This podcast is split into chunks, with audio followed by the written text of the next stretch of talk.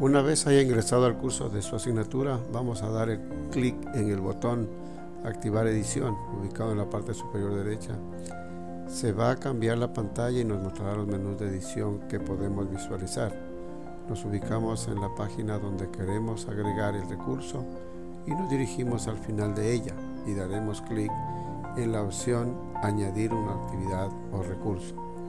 Se mostrará una ventana con una gama de recursos y actividades Vamos a dar clic en la pestaña recursos y dar clic en URL. La URL es simplemente un enlace a alguna página de internet que puede ser externo a la plataforma para que los estudiantes lo tengan disponible. Una vez que elegimos URL se presenta un nuevo formulario donde encontramos dos campos importantes a llenar que son el nombre, el cual aparecerá en la página principal del curso y una URL externa donde tendremos que ubicar la dirección de internet a la que deseamos que lleguen los estudiantes.